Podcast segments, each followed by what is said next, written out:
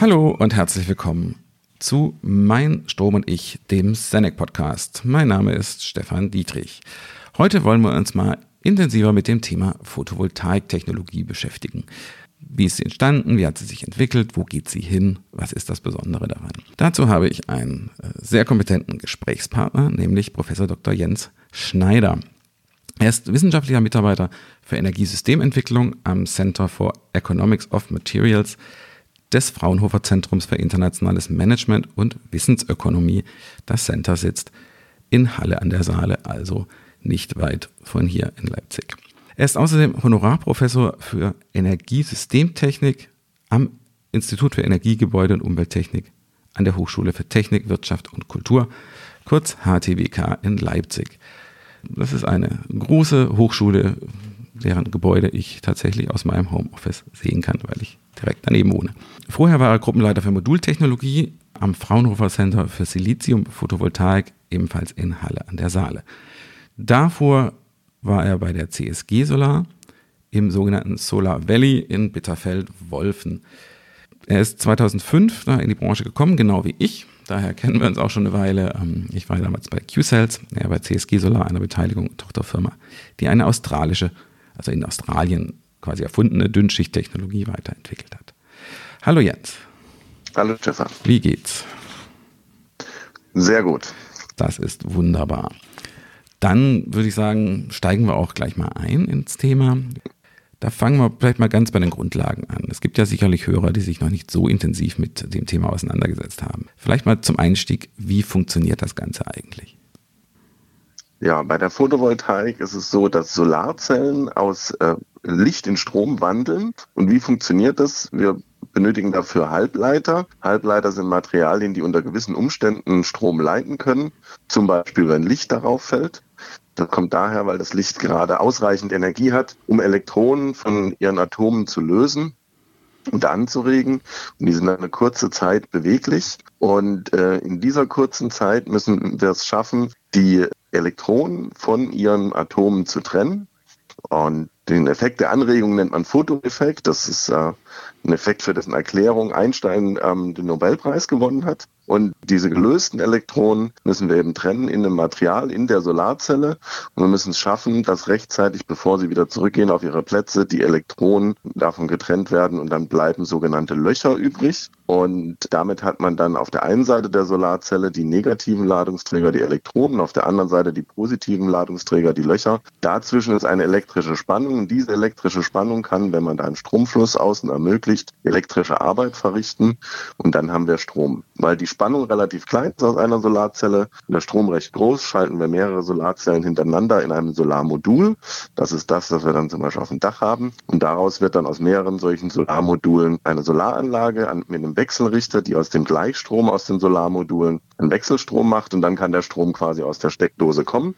Da es häufig so ist, dass wir, dass die Sonne zwar scheint, aber wir den Strom nicht direkt brauchen, kann es eben auch sinnvoll sein, den mit Batterien zwischenzuspeichern, wie das eben Senec macht, und dann zur Verfügung zu stellen, wenn er wirklich gebraucht wird. Und diese Solarzellen bestehen ja in der Regel aus Silizium, das ist korrekt. Das ist richtig. Was ist das jetzt genau für ein Stoff und warum Silizium? Silizium ist eines der häufigst vorkommendsten Elemente der Erde, weil zum Beispiel Sand aus äh, Siliziumoxid ist und daraus kann man Silizium gewinnen. Außerdem, und das ist eben ein Halbleitermaterial, das am weitest verbreitete Halbleitermaterial, das äh, für die Computerchips und für andere Bauelemente sehr intensiv schon beforscht wurde. Wir wissen sehr viel darüber, hat sehr gute Eigenschaften, ist sehr gut geeignet für eine Solarzelle und es ist eben beliebig verfügbar und es ist wie Sand eben nicht giftig und deswegen hat es sehr große Vorteile als Material. An sein Material, das es gibt wie Sand am Meer sozusagen. Vom Material jetzt mal zum System, das ist ja auch so ein bisschen dein Werdegang. Was ist denn aus deiner Sicht das Besondere an der, an der Photovoltaik, also an der Solarenergie, jetzt auch vielleicht auch im Vergleich zu anderen erneuerbaren Energien? Technisch ist das Besondere, dass es keine bewegten Teile gibt. Das ist bei der Energieerzeugung sehr unüblich. Normalerweise dreht sich irgendwo immer ein Rad und dann ist ein Generator dran. Das ist bei der Photovoltaik nicht so. Das hat die Folge, dass die Solarzellen und Solarmodule extrem langlebig sind und wartungsarm. Und Solarmodule können eben 20, 30 oder 40 Jahre funktionieren. Das werden wir sehen, wie sich das alles noch entwickelt. Und das ist natürlich ein großer Vorteil.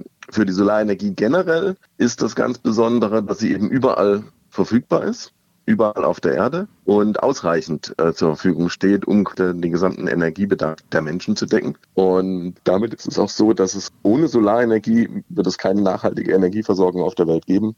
Und deswegen hat die eine ganz besondere Bedeutung. Du bist jetzt schon eine ganze Weile in dem Feld Photovoltaik aktiv. Wenn du so auf die letzten Jahre zurückblickst, was sind denn so die großen Entwicklungslinien?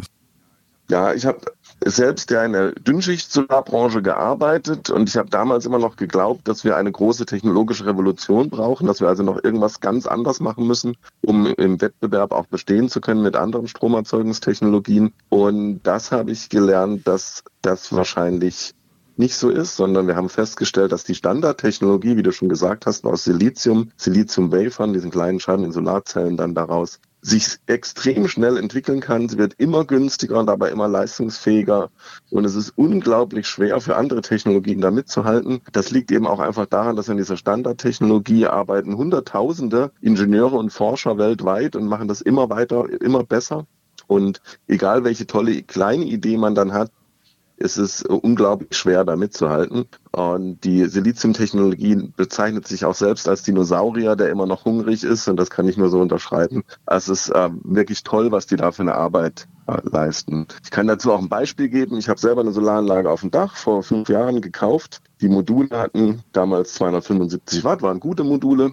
Und äh, die Anlage hat knapp unter zwei Euro pro Watt gekostet. Und wenn jetzt hat gerade mein Nachbar sich Solarmodule aufs Dach gemacht und die, die gleiche Größe der Module, die haben heute bis zu 350 Watt, also 25 Prozent mehr und die Kosten liegen nur bei der Hälfte und das in nur fünf Jahren. Das ist wirklich enorm und äh, das ist schon eine tolle Entwicklung, muss man sagen.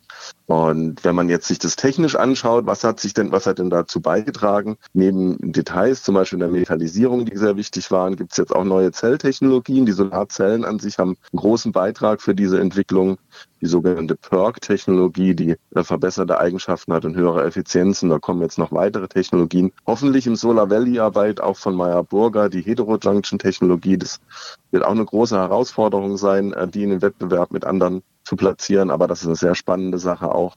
Im Modulbereich ist es so, dass in den letzten Jahren äh, das große Thema war, da gibt's, da hatten wir auch ein Projekt CTM 100. Das CTM steht für Cell-to-Module-Leistung. Die Leistung von Solarmodulen kann mittlerweile tatsächlich größer sein als die Summe der Leistung der Solarzellen. Also mehr als 100 Prozent der Leistung im Modul als aus den Zellen.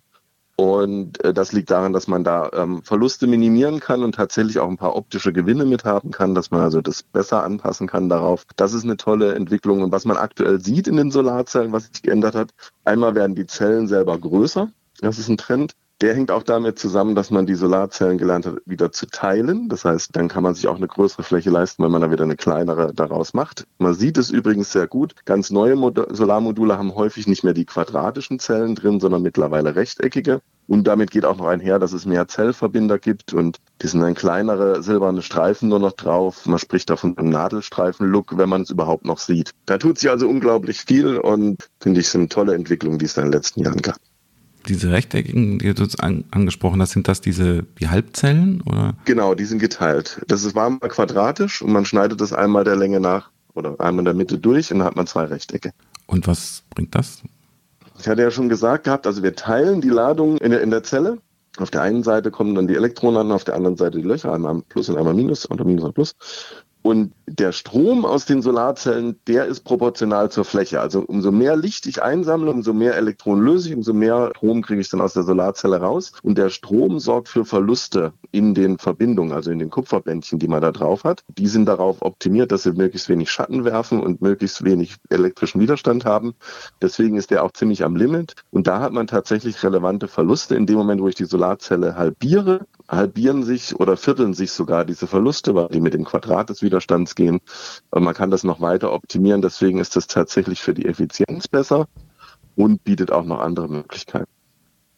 Es, es, es, passiert offensichtlich immer noch ziemlich viel, obwohl die Technologie an und für sich ja jetzt schon lange bekannt ist. Gibt es denn einen Punkt, wo du sagst, die ist ausgereift oder kommt da noch was? Gibt es vielleicht dann doch mal Alternativen? Man hört immer wieder von organischen Solarzellen oder auch der Begriff Perovskit Zellen. Was verbirgt sich dahinter und äh, ist das eine Alternative oder ist das eine Weiterentwicklung?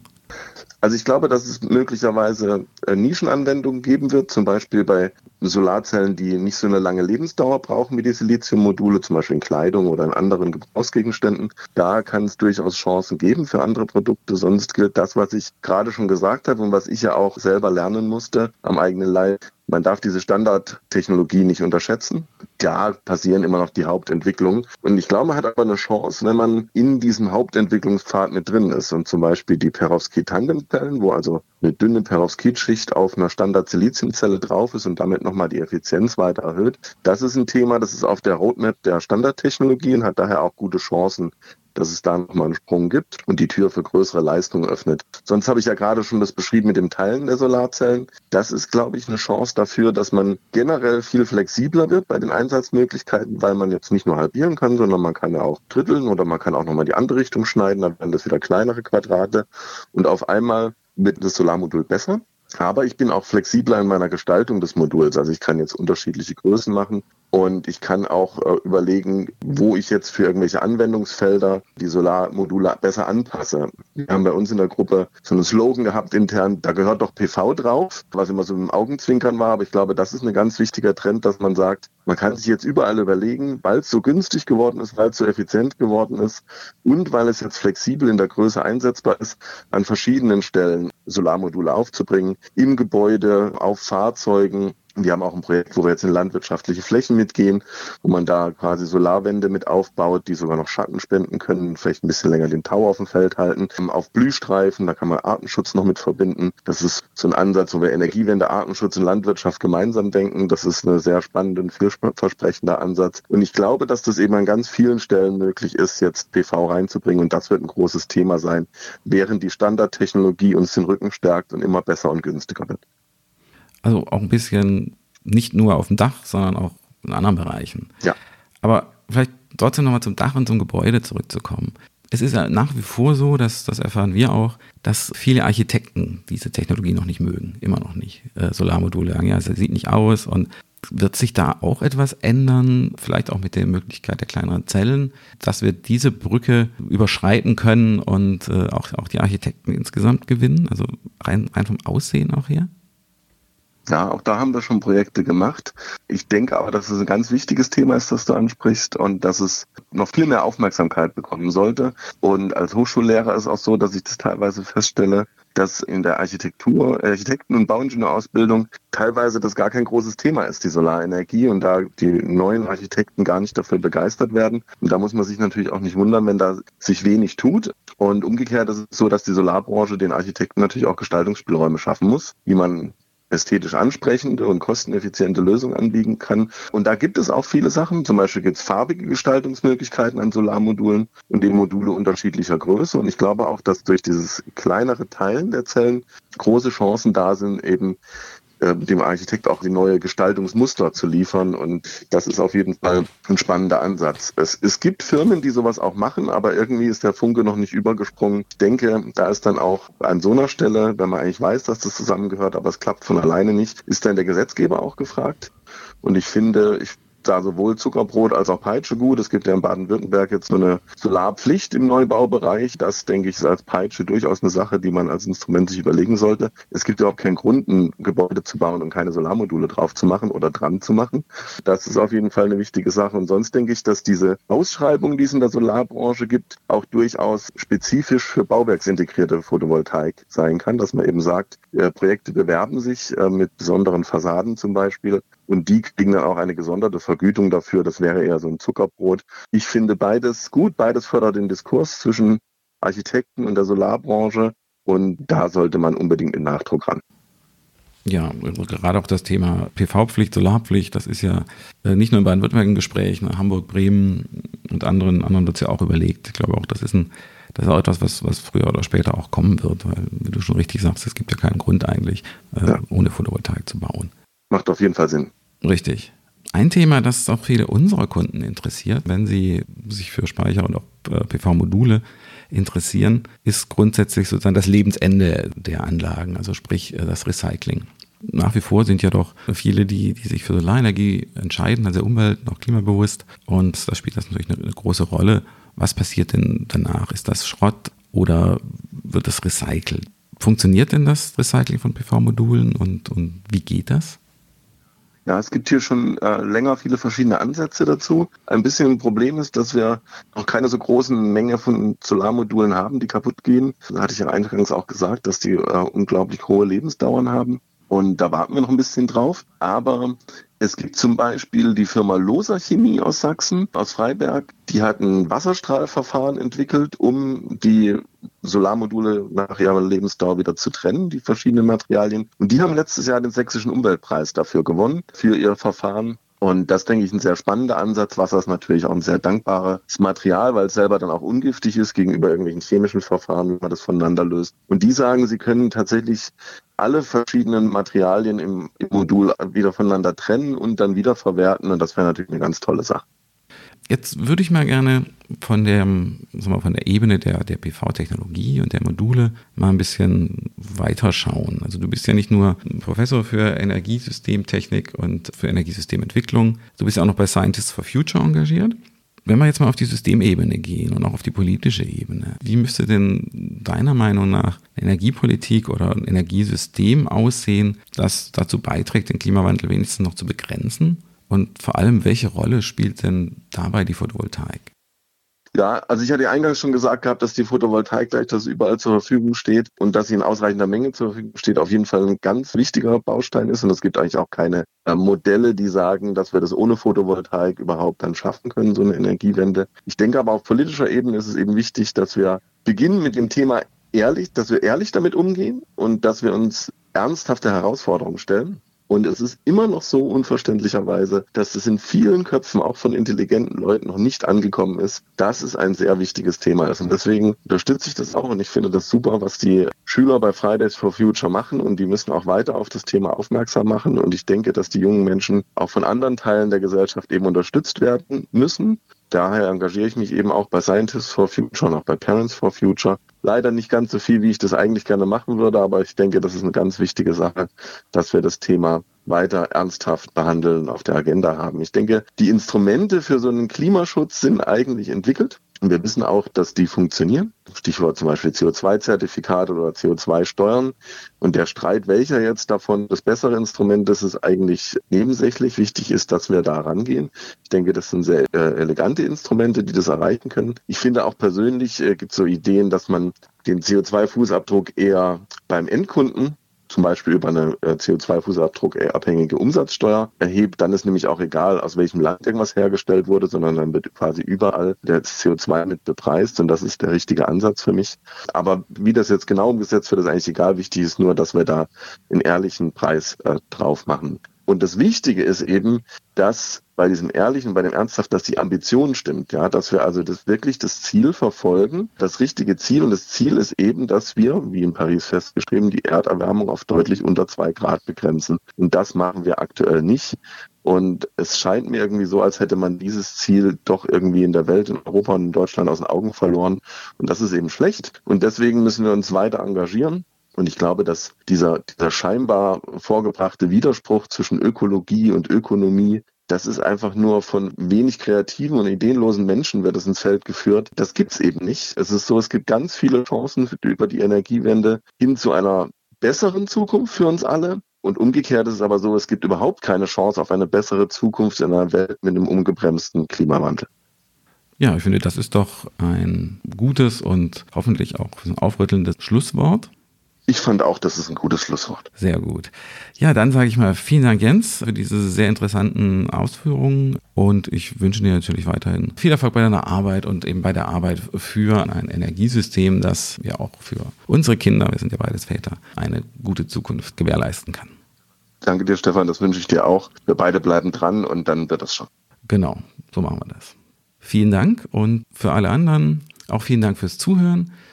Wer noch mehr über uns, Senec, erfahren möchte, kann das unter senec.com tun. Da gibt es viele Informationen und auch interessante Artikel zu Themen wie diesem hier.